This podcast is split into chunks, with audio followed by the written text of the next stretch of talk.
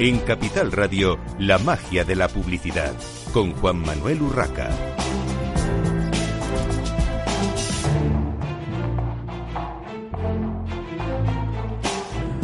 Buenos días y bienvenidos un viernes más a la magia de la publicidad en Capital Radio. Les habla Juan Manuel Urraca.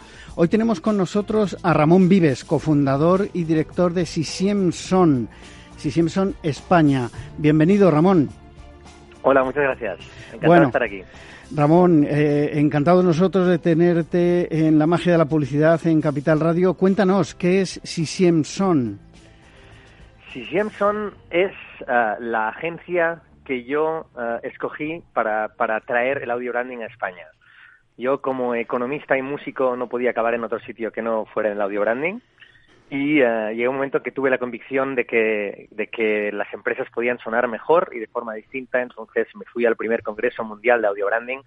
Ahí uh, descubrí la disciplina, pero sobre todo a Son vi que, que era exactamente lo que yo quería hacer, con lo cual uh, me puse en contacto con ellos y empezamos a trabajar conjuntamente uh, el abordaje en España. Y realmente, bueno, pues esto hace ya años, casi 10 años ahora, y aquí está, Sisemson es una, una, agencia que al final lo que hace es ayudar a las marcas a, a primero a crear, a descubrir uh, su, su, su, identidad sonora y, y, después a implementarla y expandir su universo, ¿no? aprovechando todos los, los, los, retos y todas las oportunidades que el sonido ofrece, que cada vez son más. Ramón, eh, nos comentabas un poco sobre los orígenes. ¿Dónde estáis operando ahora mismo, eh, aparte de, de, de España? Estamos, estamos en todos los continentes. Es decir, que ahora mismo puedo decirte que, que, estamos en todos los continentes del mundo. Tenemos ocho oficinas en distintas partes. La sede central, bueno, donde empezó, de hecho, ya no es mi sede central porque estamos trabajando en red, está en París. Al mismo tiempo, pues estamos en Estados Unidos, estamos en, en, en, en el Oriente, en Oriente Medio, está, estamos en España, evidentemente, Barcelona y Madrid, porque la verdad es que vivo a cabo y entre las dos ciudades. Y uh, bueno, estamos muy eh, en fase de expansión somos una, una, agencia que realmente está creciendo mucho y está consolidándose, ya te digo, en todos los continentes. O sea que bueno, muy eh, satisfechos. ¿Y en qué ámbitos de actuación trabajáis en, en la compañía? Vale, de hecho, nosotros um, lo que hacemos básicamente es uh, estrategias de audio branding, es decir, al final trabajamos marca, nosotros somos agencia de branding, trabajamos marca, con lo cual la marca, como, como bien sabéis, eh, realmente se expande por toda la empresa y por todas las actividades de, de, posibles de una empresa, con lo cual estamos un poco en todos lados. Es por esto que cuando nosotros creamos identidades sonoras no las hacemos como una productora musical más, sino que realmente nosotros somos una agencia que, que generamos un ambiente de confianza con departamentos de marketing y de marca para después uh, tener uh, un equipo de trabajo transversal en toda la compañía de cara a poder uh, establecer y decidir conjuntamente cuál es el sonido de la marca, es decir, qué es la marca a nivel sonoro. Con lo cual estamos implicados desde en, en departamentos de ventas, de marca, pero también de laborales, así como al final con alta dirección, incluso presidencia. Siempre estamos en contacto con, con todas las, los departamentos de una posible empresa.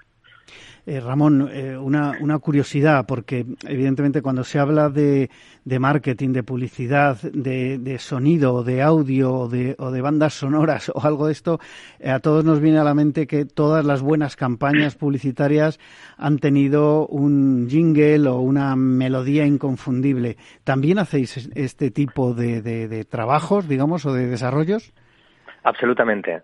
De hecho, nosotros lo que hacemos y decimos siempre a nuestros clientes es que siempre tenemos una opinión sobre cualquier tipo de música y sonido que, que, que emita una, una empresa, con lo cual nosotros tocamos todos los puntos de contacto sonoro que una empresa pueda tener. Y los jingles que acabas de mencionar um, dejaron de estar de moda un tiempo, pero no debemos olvidar que son importantísimos y sobre todo, lo más importante, que funcionan. Sí, de hecho, que se lo digan algunas grandes marcas como una de, por ejemplo, de bebidas o, o una distribuidora de alimentación española que todos tenemos en, en la cabeza, ¿no? Yo creo sí, que sí, cor correcto. Es, esas correcto. cosas no, no se olvidan. Y, y yo, por mi edad, en lo del colacao es, es algo que, vamos, eh, creo que ya es un, valor intangible de, del marketing y la publicidad y eso eh, en gran parte, en gran medida, gracias a los que hacéis este tipo de, trabajo con la identidad sonora. Y hablando de, de esta identidad sonora, eh, Ramón, eh, ¿qué hacéis en cuanto a identidad sonora y qué diferenciación tiene respecto a otro de los, de los eh, productos y servicios que tenéis que es, llamáis identidad vocal?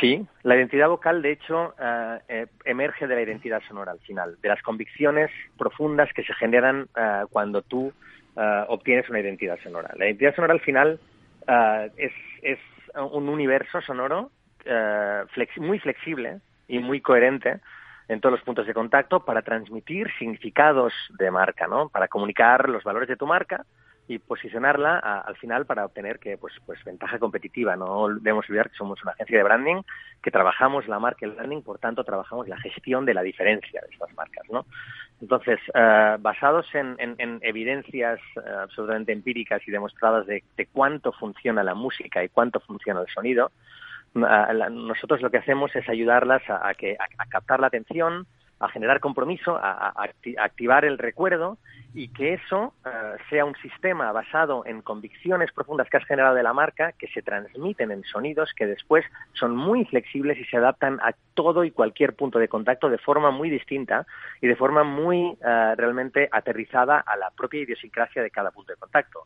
Por ejemplo, si yo hago una, una música para la espera telefónica, uh, esa música o ese sonido o esa, esa, esa, esa ese punto de contacto no tendrá nada que ver con lo que tú hagas en un estadio de fútbol, si, tienes una, si eres una marca deportiva, o lo que tú hagas después en el centro comercial si eres una marca de retail, ¿no? Con lo cual, en cada punto de contacto, la identidad sonora de algún modo se adapta y se transforma para poder uh, realmente conseguir los objetivos de, de, de, diferenciar a la marca y de aportar valor. Porque si no aportas valor, ¿para qué dices las cosas? Es mejor no hacerlas. Entonces, lo que preguntabas de la identidad vocal, al final la voz es un, es un activo identitario determinante tanto en las marcas como en las personas, que al final somos marcas, ¿no? Mi voz te está diciendo, sin conocerme, mucho de lo que yo puedo ser o de lo que te puedas imaginar, desde, desde, desde algo de acento catalán que puedes ver en mi, en mi, en mi, en mi background, aunque poco, pero uh, muchísimas otras cosas, puedes decir mi edad, puedes también mi, mi estado de ánimo,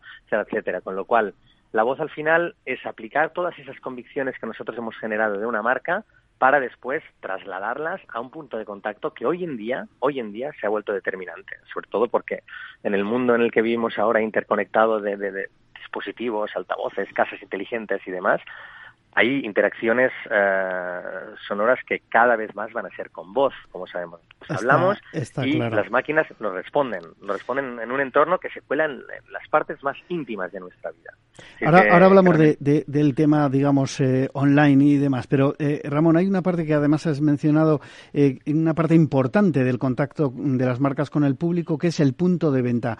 ¿Cómo trabajáis para el retail? ¿Qué tipo de actuaciones os piden los retailers o qué les Porque, eh, como mencionabas, eh, eh, la música, el sonido, es una parte importante de, de lo que nos envuelve en una tienda cuando vamos a comprar.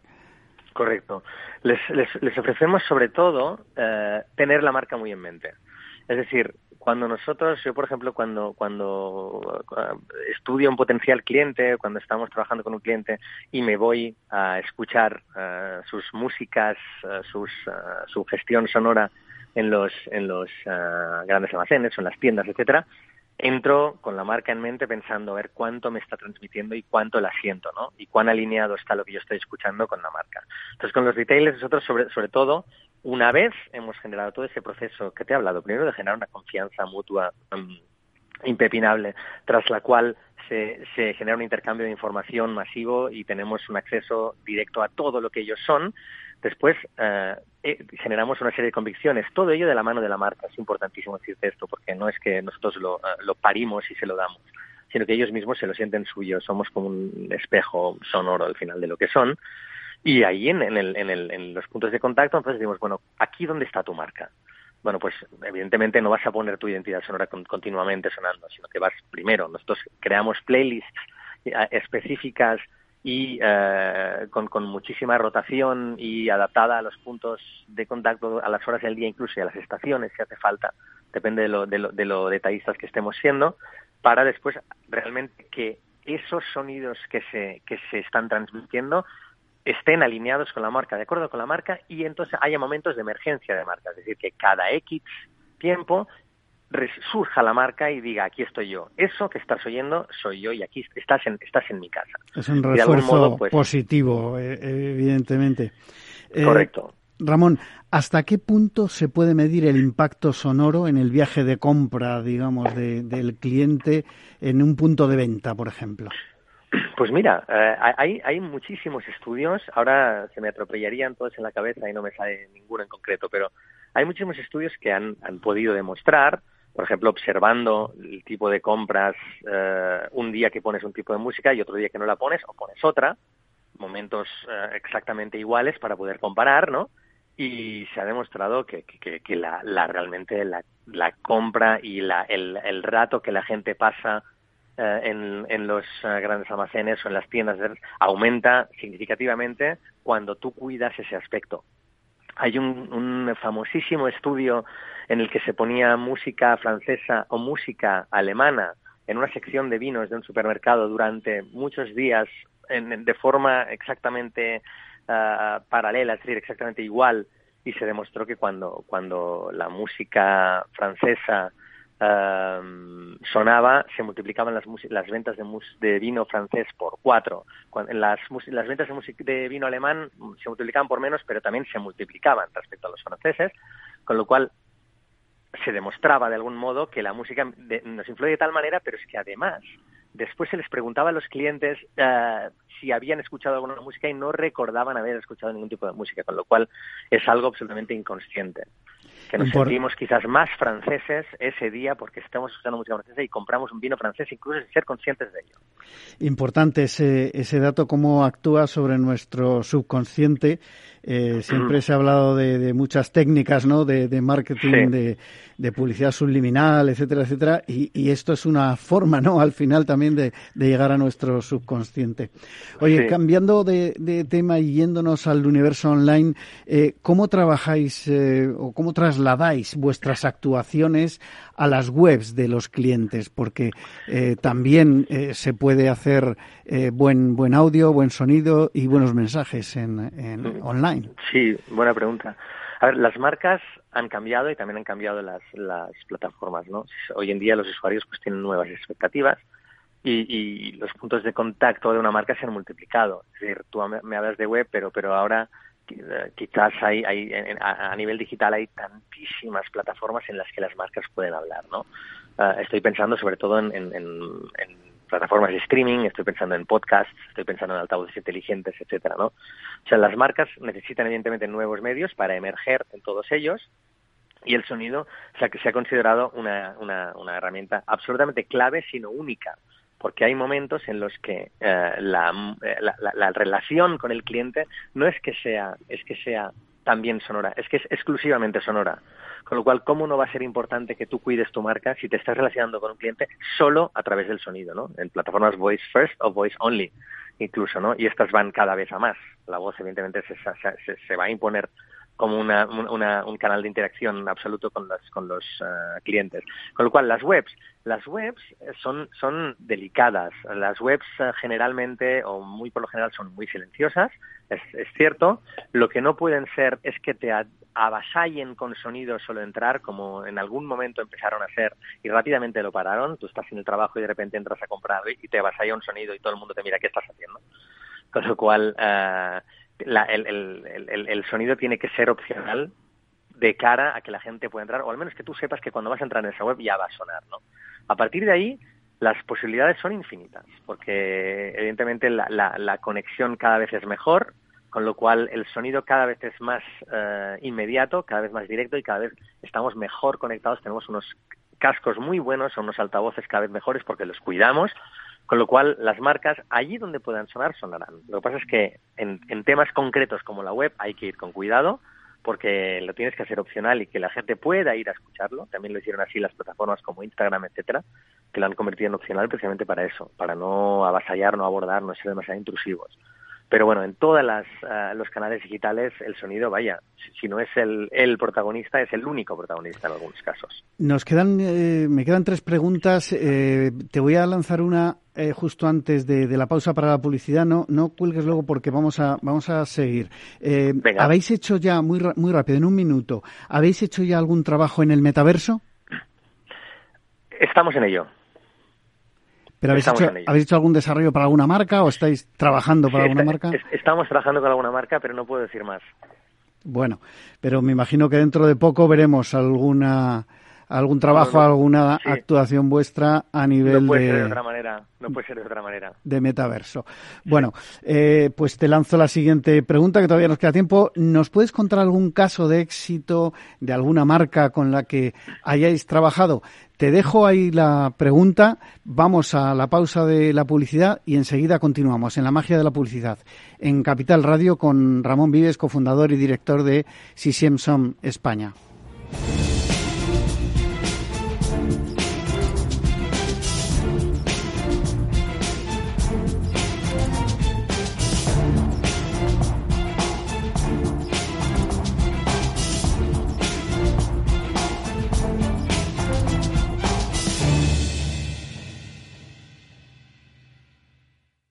Para ti, que eres autónomo, tienes una pyme, una empresa o eres emprendedor, en el ICO estamos contigo con una amplia oferta integral de financiación para contribuir al crecimiento sostenible y a la digitalización de tu empresa. Infórmate en tu banco en ICO.es o llamando al 900-121-121. Financiamos a tu medida. Avanzamos juntos. ICO, creemos en ti, crecemos contigo. La magia de la publicidad con Juan Manuel Urraca.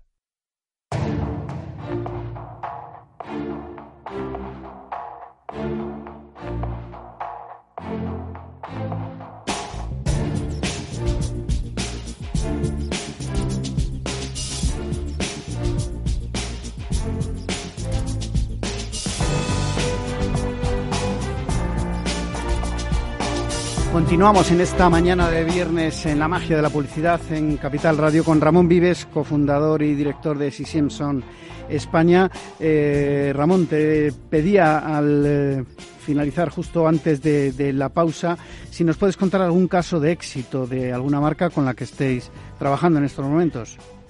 Pues mira, sí, el, caso de éxito, tengo algunos, por suerte, pero el que, el que más a flor de piel me sale ahora mismo porque, bueno, lo hemos presentado hace poco y ha sido un proyecto maravilloso, ha sido Mafre. Hemos, uh, hemos hecho la, bueno, nos hemos encargado de toda la, y nos estamos encargando la identidad sonora global de Mafre. Eso viene del año pasado. Eh, Mafre, el año, el año 2021, quiso dar un paso más, ¿no? quiso definir su razón de ser. Y, y, disponer de un nuevo propósito que al final uh, le sirvió pues un poco para punto de partida punto de partida para rejuvenecer, rejuvenecer su marca cosa que, que están haciendo y realmente la música uh, y, su dimensión sonora es la mejor punta de lanza para ello, ¿no? Entonces, uh, un poco estamos en un proceso de cambio de cómo de, debe ser percibida la marca y la verdad es que Mafre a día de hoy pues está, está apostando muchísimo por su identidad sonora, de hecho ya la podéis escuchar la punta del iceberg de una identidad sonora que es un audiologo, ¿no? Es una, una pieza de 2,5 o 3 segundos en la cual la, la marca concentra toda su toda su, su dimensión, ¿no? Y ahí, pues, en el, el audiólogo de Mafre lo podéis encontrar en todas sus comunicaciones, en todos sus anuncios y campañas, también su espera telefónica cuando les llamas, también los vídeos corporativos, también la encuentras evidentemente adaptada, ¿eh? todos ellos en los en las uh, en las convenciones, en las uh, fiestas, en todo lo que Mafre se expresa a nivel sonoro, ahí estamos nosotros. Y estamos realmente en un proceso de, de, de, de, expansión de esa identidad sonora y de adaptación en distintos puntos de contacto, países, submarcas, etcétera, etcétera. Ramón, y muy, el trabajo ha sido maravilloso. Muy breve porque se nos ha acabado el tiempo. Hoy, qué. Eh, vale. ¿Trabajáis directamente para las marcas o siempre a través de agencias creativas, agencias de medios, productoras? Mira, casi siempre, te hablo de España, hay, pero, hay, pero, eh, pero en realidad siempre trabajamos con la marca. Decir, nosotros eh, nos ganamos la confianza de la marca, trabajamos con ellos.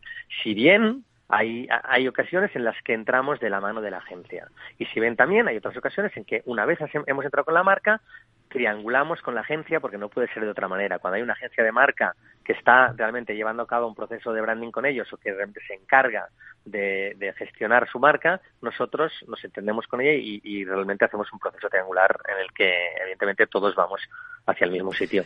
Muy bien, pues eh, muchísimas gracias Ramón Vives, cofundador y director de Simpson España, por haber estado en esta mañana de viernes en eh, La magia de la publicidad en Capital Radio. Muchas gracias. Nosotros gracias a vosotros y un placer. Encantado. Nosotros continuamos y continuamos con un tema también eh, interesante, el estudio Top Love Brands de eh, sector travel, del sector eh, turismo. para ello tenemos hoy con nosotros a Angélica Santos, responsable de marca y diseño del Grupo Piñero y en concreto de Bahía Príncipe. El grupo tiene Bahía Príncipe y otros, evidentemente. Y también tenemos a Borja Lorenzo, director de marketing de Alchemy. Bienvenido, Borja. Bueno, para empezar, eh, IAB Spain, eh, junto con Alchemy, ha presentado el estudio Top Love Brands del sector travel en, España, eh, que entre otras cosas revela que Bahía Príncipe, y por eso tenemos hoy con nosotros a Angélica, Angélica Santos, ha sido una de las mejores marcas o, las marcas con mejor sentimiento entre los usuarios el estudio, bueno, da eh, bastantes datos de, sentimientos positivos y negativos, depende de, de, las redes de las que estemos hablando y demás. Eh, pero para conocer un poco cómo se ha hecho, eh, Borja, vamos a empezar contigo para que nos expliques mm, cómo se realiza el estudio, cómo es la muestra de este, de este estudio.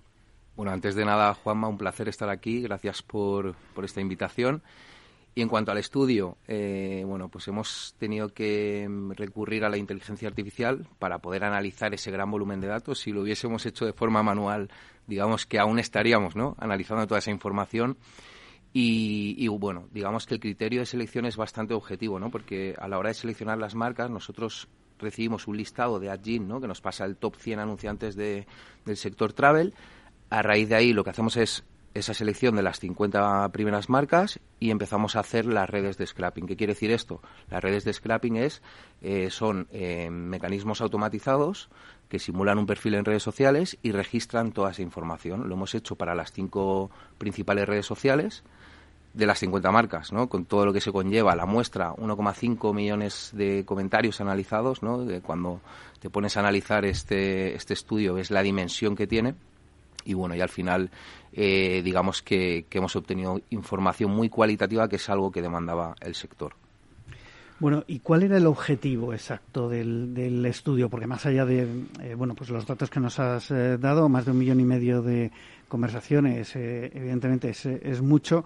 y como decías, las cinco principales redes sociales, que al final significa que se abarca pues todo lo que es post, comentarios o eh, bueno, contenidos eh, respecto al sector, el sector travel, pero más allá de eso, ¿cuál era el objetivo, digamos, que se perseguía para, para hacer este estudio? Digamos que eh, hay un doble objetivo, ¿no? Por un lado, el hecho de hacer este estudio con IAB nos permite ofrecer un estudio con unos estándares cualitativos de medición para que las marcas se puedan comparar y vean ¿no? cómo está funcionando todas esas experiencias de los clientes o clientes potenciales en las redes sociales, que al final las redes sociales digamos que es un reflejo ¿no? de los usuarios que viven esas experiencias y lo, y lo vuelcan en, en estos canales. ¿no? Eso por un lado, ¿no? ofrecer estándares cualitativos y por otro lado para nosotros también era muy importante cubrir una demanda del mercado. ¿no? En este caso, los anunciantes nos demandaban tener estudios más cualitativos y no tanto cuantitativos. A raíz de eso, eh, bueno, nosotros contábamos con la tecnología, contábamos con los recursos para hacer este estudio eh, y como nos gustan los retos, pues nos lanzamos a ello. ¿no? Eh, y bueno, estamos encantados porque ha tenido una gran repercusión y eso es un reflejo ¿no? de que aporta valor al sector y está aportando valor a, las marcas.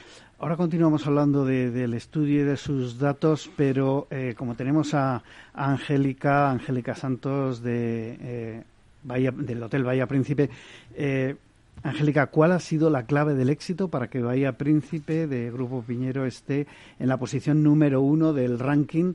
Eh, de, lo que estamos hablando, ¿no? de, eh, todos esos comentarios, ese sentimiento positivo eh, en las redes sociales.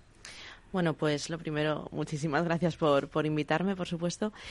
Pues a ver, yo quiero pensar que, que es el, el, haber querido escuchar, el haber querido conectar de forma profunda con las personas, ¿no? Eso lo tenemos muy, muy dentro de nuestro ADN como marca. Nosotros nos tomamos muy en serio eh, la marca y, y, que, y que ello llegue a todas las capas de la compañía, a todos los puntos de contacto. Y las redes sociales te dan un, un punto de contacto fundamental, estupendo, para fortalecer esas relaciones, ¿no? Entonces, al final, ¿qué es lo que tienes que hacer? Tienes que tener empatía, tienes que escuchar mucho y, y ver qué es lo que quiere ese, ese, cliente, proporcionárselo en esa vivencia que tiene en, ese, en el hotel y que ella al final pues responda a todo eso y que, que te den ganas de, de, de, luego comentarlo, ¿no? O sea, entonces, eh, al final quiero pensar que todo esto está ocurriendo porque se han hecho bien muchas cosas, ¿no? O sea, desde, desde el punto número uno del y del cliente hasta luego, pues ese recuerdo que queda y demás, ¿no? Nosotros en la marca de hoteles siempre decimos, bueno, es el sector de la felicidad y, y nosotros evidentemente lo trabajamos mucho eh, y, y, no se puede hacer feliz a una persona si no se la conoce y, y cada uno vivimos la felicidad de una manera diferente y hay que estar con las orejas muy, muy, muy abiertas. ¿Y se valoran eh, los comentarios de los eh, consumidores eh, más allá de las redes sociales? Es decir, ¿se ha hecho algún tipo de comparación eh, con otro tipo de estudios o encuestas más, eh, digamos, al uso de, pregunta-respuesta más que este estudio, eh, digamos, tan aséptico, porque al final es ver desde fuera los, los comentarios, no preguntar al, al consumidor, ¿no? Claro, digamos que aquí cuando haces este tipo de estudios intentas coger una única fuente. En este caso, de una fuente salen cinco redes, ¿no? Por, por varios motivos. Primero, porque al final eh, esas opiniones son espontáneas, no son sugeridas, o sea que te da una cierta fiabilidad. Eh, eso es un dato, ¿no? La fiabilidad que te da el estudio de recopilar esa información de las redes sociales. Y luego, por otro lado, importante también, ¿no? Que al final eh, tenemos una muestra bastante representativa como para quedarnos con esa información, ¿no? Estamos hablando de 1,5 millones de comentarios. A partir de ahí lo dejamos a la elección de las marcas, ¿no? Yo creo que es un estudio base sobre el que se pueden apoyar y pueden complementar con otros estudios más cualitativos donde se pregunta cosas más específicas, etcétera, ¿no? Yo creo que al final el objetivo es tener una radiografía global de cómo está uno de los sectores más importantes eh, en España, que es el sector travel, y a partir de ahí que puedan complementarlo con otros estudios. Y Angélica, eh, ¿qué red social es la que mayor peso tiene en las campañas de Bahía Príncipe? Porque bueno, estamos hablando de, estudiar al consumidor, pero de alguna manera para eso hay que estar también activo en las redes, que eh, por lo que he visto, por lo que eh, visto al preparar la entrevista, eh, evidentemente Bahía Príncipe está muy lo activo. Está, lo está, eso es sí. Bueno, eh, quizá Facebook es donde, donde más cosas pasan, ¿no? Alrededor de nuestra marca. Eh, por ejemplo, eh, las sesiones abiertas en web que vienen de Facebook son más numerosas eh, en, este, en este canal, ¿no? Y, y en la conversión que ello produce, la compra, que ello produce cuando alguien llega a nuestra web derivado de Facebook, la conversión es más alta en este canal. Pero también es un canal muy importante para la atención al cliente, ¿no? Se produce un gran número de, mensajes privados, por ejemplo, ¿no? Que eso, eso, ya sabemos que las redes ya no solo compartir que bien me lo estoy pasando, sino por supuesto atender a múltiples, a múltiples aspectos, ¿no? Entonces, en este sentido, Facebook eh, se lleva un poco la palma. Aunque, por ejemplo, a nivel de alcance, Instagram está muy bien también y lo supera. TikTok está creciendo una barbaridad, o sea, es el que más ha, crecido durante este año. Y bueno, y es verdad que, a la hora de hablar de LinkedIn, por ejemplo, que despierta un gran volumen de, sentimiento positivo, ¿no? Eh, esto ya más en dato, eh, pues efectivamente genera muchísimas interacciones. ¿Y qué importancia tiene para vosotros la cualificación de los datos obtenidos en el estudio? Porque hablamos de un millón y medio de conversaciones, es, es mucho volumen pero eh, al final de, de, todos estos datos también hay que sacar esa parte cualitativa que os pueda que pueda servir a, a, una marca del sector turismo, un sector tan importante en España, evidentemente, como hemos comentado ya muchas veces en este programa, y que al final también es conocer más, eh, como mencionabas. Angélica, al consumidor. No, totalmente. Pues eh, de alguna manera nos, nos ha ayudado mucho a, confirmar que, vamos bien, ¿no? Porque muchas veces tienes ciertas intuiciones o entiendes por dónde van a ir las cosas y, aquí se ha confirmado, ¿no? La apuesta por la sostenibilidad, por ejemplo, que eso salió mucho, la apuesta por todo lo gastro, eh, todo lo que es la apuesta por fidelizar a ese cliente. Nosotros hemos salido súper bien ahí y, de hecho, ya sabíamos que teníamos un nivel de fidelización muy alto en nuestros clientes y de alguna manera todo lo que ha salido de más allá del número de, de datos ¿no? que hemos recopilado es que ha confirmado eh, cosas que nosotros intuíamos. Entonces, eh, la verdad es que es que fenomenal. O sea, nos, nos está ayudando mucho a entender muchas cosas y, a, y sobre todo pues a, a, también a generar internamente no ese sentimiento de orgullo tan necesario no después de todos estos años que han sido tan tan complicados pero Angélica muchas veces eh, sobre todo en el sector eh, turismo bueno en todos los sectores pero muchas veces en el sector turismo eh, también ocurre que eh, bueno uno tiene una mala experiencia en un, uh -huh. en, en, un hotel o, uh -huh. o, en un restaurante o, o en un viaje y, y, lo suele trasladar sí, a las redes sí. Eh, ¿Aplicáis algún tipo de corrección a vuestra conversación en las redes eh, en base a, a, los datos que recibís o habéis planteado algún cambio basado en los datos de, de este estudio concretamente?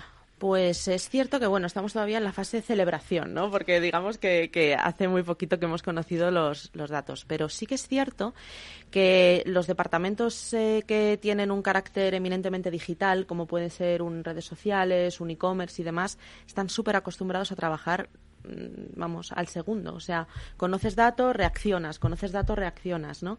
Y, y, bueno, pues eso cada vez se instaura más a todos los niveles de la compañía, ¿no? De hecho, en departamentos de carácter digital te lo puedes imaginar que, que, que eso pasa, pero por ejemplo también llega a un operaciones de repente de un hotel, ¿no? Porque cuando tú sabes qué interacción, por ejemplo, tiene un cliente en el hotel con la web app que, te, que ah, pues eh, hay muchas reservas en este restaurante o hay mucha demanda de no sé qué en este espacio del hotel. Bueno, pues puedes en el mismo momento ir ayudando a que esa experiencia mejore, ¿no? Entonces, la interpretación del dato cada vez se hace como más cotidiana, ¿no? Y, y por supuesto, esto no, no es menos, ¿no? Hay departamentos que ya tienen el informe bien, bien agarradito, bien estudiadito, como puede ser fidelización, como puede ser también toda la parte incluso operativa, como os decía, el área de sostenibilidad también, porque es algo que ha salido muy reflejado. Así que sí, ya estamos eh, a tope con los datos. Eh, Borja, según los datos del estudio, eh, no sé si eh, tenéis algún, algún reflejo de, de, dentro de todo lo que es eh, el hablar de marca, ¿qué importancia tiene en el momento de la decisión de compra del, del consumidor? Bueno, pues yo creo que es, es toda, ¿no? Cuando tú tienes información de tanto volumen que luego puedes filtrar y analizar y profundizar sobre ella, digamos, ¿no? Que la información es poder eh, poder para tomar decisiones. Eh, entonces yo creo que, que al final el hecho de profundizar sobre la parte cualitativa estás viendo el qué, qué está pasando, ¿no? qué está pasando con los consumidores, con el sector en general y a partir de ahí yo creo que lo importante es que no solo se quede en un diagnóstico, sino que las marcas puedan ser capaces de tomar decisiones que finalmente se traduzcan en algo que es un objetivo común, ¿no? que es mejorar la experiencia de los clientes o clientes potenciales. Mencionaba antes, Angélica, eh, LinkedIn. LinkedIn, eh, bueno, todos hablamos de LinkedIn como una red social, pero digamos que es una red social un poquito especial. Eh, y no solo porque sea profesional, sino incluso por, por cómo, se, cómo se habla, cómo se eh, comenta y, y, cómo se actúa en esa, en esa red, cómo actuamos todos en esa red, que al final es un poquito distinto. ¿Qué aporta, Borja, qué aporta LinkedIn eh, en este estudio en cuanto a los datos? Pues digamos que ha sido una de las grandes sorpresas, ¿no? Porque ha sido la red social con mejor sentimiento. Estamos hablando de un sentimiento además bastante por encima del resto de redes sociales, en torno al 40%, ¿no? De sentimiento positivo. Gran sorpresa. Eh, también es verdad que a ver qué empleado, ¿no? Eh, se atreve a, a, poner un comentario negativo o a criticar a, la, a, su, a su empresa en, en este entorno, ¿no? Yo no lo haría. Pero sí que es verdad que esa es una de las reflexiones. Hemos visto que cuando las marcas exponen todo el trabajo que hay detrás, sacan al frente a los empleados, eso dispara el sentimiento positivo, ¿no? Es una de las grandes cosas que hemos visto y que es lo que hace que, que, bueno que LinkedIn esté posicionada como la red social con mejor sentimiento positivo.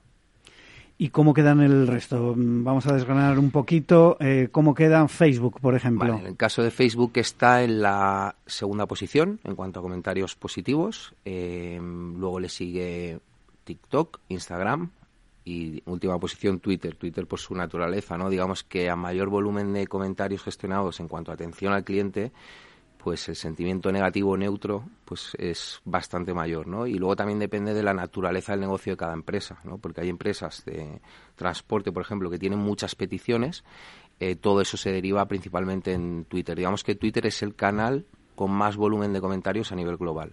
Una curiosidad, ¿cuándo se hizo el, estudio? ¿Cuándo se ha realizado? Vale, el estudio se ha hecho, eh, esto es importante, ¿no? Porque hemos analizado todas estas marcas en todas estas redes sociales con carácter retroactivo desde el 31 de agosto de 2022 hasta el 1 de septiembre de 2021, es decir, un año. Vale. ¿Habéis notado ahí alguna influencia en Twitter concretamente por, eh, digamos, los, los eh, elementos externos a la propia red, eh, como ha sido la compra por parte de Elon Musk, etcétera, etcétera? ¿Hay algún algún movimiento ahí raro o, no, ha tenido nada que ver? No, en este caso nosotros, eh, tú piensas que analizamos, podríamos haberlo analizado por una serie de keywords, compra de Elon Musk en Twitter, etcétera, pero en este caso se ha analizado, se ha hecho scrapping de las redes sociales de cada una de las marcas. Entonces, eh, digamos que este contenido aquí no, no ha influido. No ha influido, no ha influido. Eh, era por dejarlo claro de cara a la audiencia, porque como ha habido tanto ruido alrededor de, Twitter, bueno, sigue habiéndolo eh, últimamente, incluso por lo del tema de, pago por uso, etcétera, etcétera. bueno, comentabas, Angélica, ese crecimiento imparable de, TikTok. ¿Utilizáis TikTok vosotros también y cómo lo utilizáis? Sí, de hecho, bueno, hace poquito tuvimos el placer de recibir a, personas de, al equipo de TikTok en, en, nuestras oficinas para, de alguna manera, pues bueno, entrar todavía más en, en cómo se utiliza esa red social que es muy particular. Y es, es curiosa la red social porque, eh, sobre todo, es una red donde tú recoges lo que, lo que los demás generan, ¿no? Aunque también, por supuesto, también generas mucho, ¿no? Eh, entonces, eh, es la red social más joven actualmente para nosotros, pero tiene un potencial, como decía, tremendo, ¿no? Tanto para ver qué está generando ese usuario y proporcionarle también proporcionarle también esos espacios dentro de nuestros hoteles que les permitan hacer sus TikToks, ¿no? Que esto es una parte súper importante que está más relacionada, como os comentaba, con la operación del hotel, ¿verdad? Y con lo que ocurre dentro que con la propia gestión de la red muchas veces. Bueno, esto es una pregunta un poco para los dos, por los datos que, recoge el estudio. ¿Cómo es el reparto de comentarios positivos eh, para las marcas eh, por, red social? Bueno, es un, eh, un, poco en línea con lo que comentábamos antes. LinkedIn primera posición, seguida de Facebook. Em, después tenemos TikTok, Instagram y Twitter. Y dentro de eso, porque veo, por ejemplo, que en Facebook Barceló Hoteles tiene el 58,61%, no sé si tienes el resto de los datos. Los tenemos. sí. ¿Los leo yo? vale. Sí, bueno, yo creo que ahí también es interesante conocer porque nosotros damos los globales, pero luego cada marca tiene sus porcentajes, ¿no? En el caso de Bahía Príncipe tiene unos porcentajes. Sí, nosotros, por ejemplo, con Facebook tenemos un volumen bastante alto, tenemos un, como un 80% de comentarios positivos y, y la, como decía, pues es una red que nos ha dado, nos está dando muchas alegrías. En Twitter, Volcano Teide sale con un 38,19%. En LinkedIn, Balearia, un 85,58%. En Instagram, hace eh, Hoteles, un 41,71%. Y en TikTok, Paradores Nacionales, 45,21%. Esto, digamos, un poco en cuanto al, en cuanto al top. Eh, os quería preguntar también qué sectores son los más activos en recepción de mensajes comentarios y, valoraciones por parte del usuario según el estudio, Borja? Pues digamos que tanto en positivo como en negativo, por la naturaleza ¿no? de cada negocio, lo que hablamos un poco antes, transporte, puede, puede ser un Renfe, aerolíneas, o puede ser un Vueling o un Iberia. Luego tenemos cadenas hoteleras y cruceros, por ese orden. Cruceros, también algo importante, muy relacionado, evidentemente, con el mundo hotel. Eh, hoteles en movimiento, digamos. Y en cuanto a valoraciones eh, negativas por parte de los usuarios, Borja. Principalmente transporte y, aerolíneas. Transporte y, aerolíneas. además eh, con bastante, bastante volumen, ¿no? Cuando analizas todas esa, todo ese volumen de comentarios em, y sobre todo en Twitter ves la importancia ¿no? de poder ser resolutivos, poder ser ágiles y, ofrecer respuestas o soluciones en tiempo real, ¿no? que es un poco lo que demandan los usuarios cuando van a las redes sociales. Así que benditas las personas ¿no? que están ahí detrás trabajando día a día porque, ya te digo, son miles y miles de comentarios que tienen que gestionar de forma resolutiva y ágil. Eh, yo creo que, eh, como decías, eh, hay un componente humano detrás de las redes sociales. O sea, esto estamos hablando de online, de digital. Parece que todo es muy, muy frío y tecnológico, pero hay un componente humano y es, y es importante, sobre todo en el momento de el contacto con el cliente, ¿no? Y eso, Angélica, lo sabéis bien desde el, sector turístico. Absolutamente. De hecho, es que es, yo creo que es un poco la fortaleza de, de, haber salido así en el estudio, es haber entendido un poco eso, que, que somos personas hablando con personas y personas con anhelos, con motivaciones, con problemas, con y, y, al final pues tienes que aprovechar eso y, dar respuesta, ¿no? Yo me acuerdo en un momento anterior nos daba un poco de miedo a todos, vamos a dejar que opinen de nosotros, vamos a abrir esto y decía, pues sí, porque al final es que toda la información, sea buena o mala, es buena al final, porque es información que estás teniendo y tienes que actuar con ella, ¿no? ¿Hasta qué punto, esta pregunta os la tengo que hacer porque eh, hemos hablado en este programa muchas veces de las redes sociales, de, los comentarios, de los eh, influencers, de lo que no hemos hablado, pero que eh, también está metido en, todo este mundo de las redes sociales? ¿Hasta qué punto es fiable la valoración de los sentimientos de los consumidores a través de las redes sociales? Porque todos sabemos que hay mucho troll por ahí, hay muchos robots metidos o simplemente usuarios mm, más o menos mal o bien intencionados que eh, sesgan, digamos, los, los comentarios, ¿no? Pues aquí eh, tenía una conversación con, con, nuestra responsable de redes sociales, con, con Cristina Pérez, y ella me decía, dice, yo 90-10. O sea, yo tengo claro que en un gran porcentaje sí que son fiables. Es verdad que existe un porcentaje de sesgo ahí, de pues quejas que se machaca con quejas, se machaca con reclamaciones a veces con problemas tal, y eso te puede desviar un poco, pero, pero es lo que decíamos, es fiable, claro que es fiable, porque te está dando una radiografía al final de lo que está yendo bien y de lo que no está yendo tan bien, ¿no? es verdad que tienes que contar siempre con ese margen para, bueno, para cubrirte un poquito, ¿no? Yo ahí por añadir el, la accuracy o la fiabilidad de la herramienta está en torno al 85-90%. Cosas que no, que no incluye o no detecta, pues desde errores ortográficos hasta la ironía. La ironía es muy difícil de interpretar, se podrá llegar a ello, pero sí que es verdad que de lo que comentabas, ¿no? De a nivel de bots y demás, yo creo que es una muestra muy reducida como para que un estudio de este de esta envergadura eh, pues esté condicionado por eso ¿no? o sea al final el, volumen que genera real eh, los comentarios de los usuarios todas las marcas que son los principales anunciantes es bastante mayor que una posible pequeña muestra que sea que no sea error o sea no sea válida para analizar bueno, pues eh, muchísimas gracias, Borja Vives, cofundador y. no, perdón, Borja Lorenzo, eh, director de marketing de Alchemy, y Angélica Santos, responsable de marca y diseño en eh, Hotel Bahía Príncipe, por estar en esta mañana de viernes con nosotros. Eh, yo me despido ya, espero, les espero a todos ustedes el próximo viernes en La Magia de la Publicidad, en Capital Radio. Les habla Juan Manuel Urraca. La magia de la publicidad con Juan Manuel Urraca.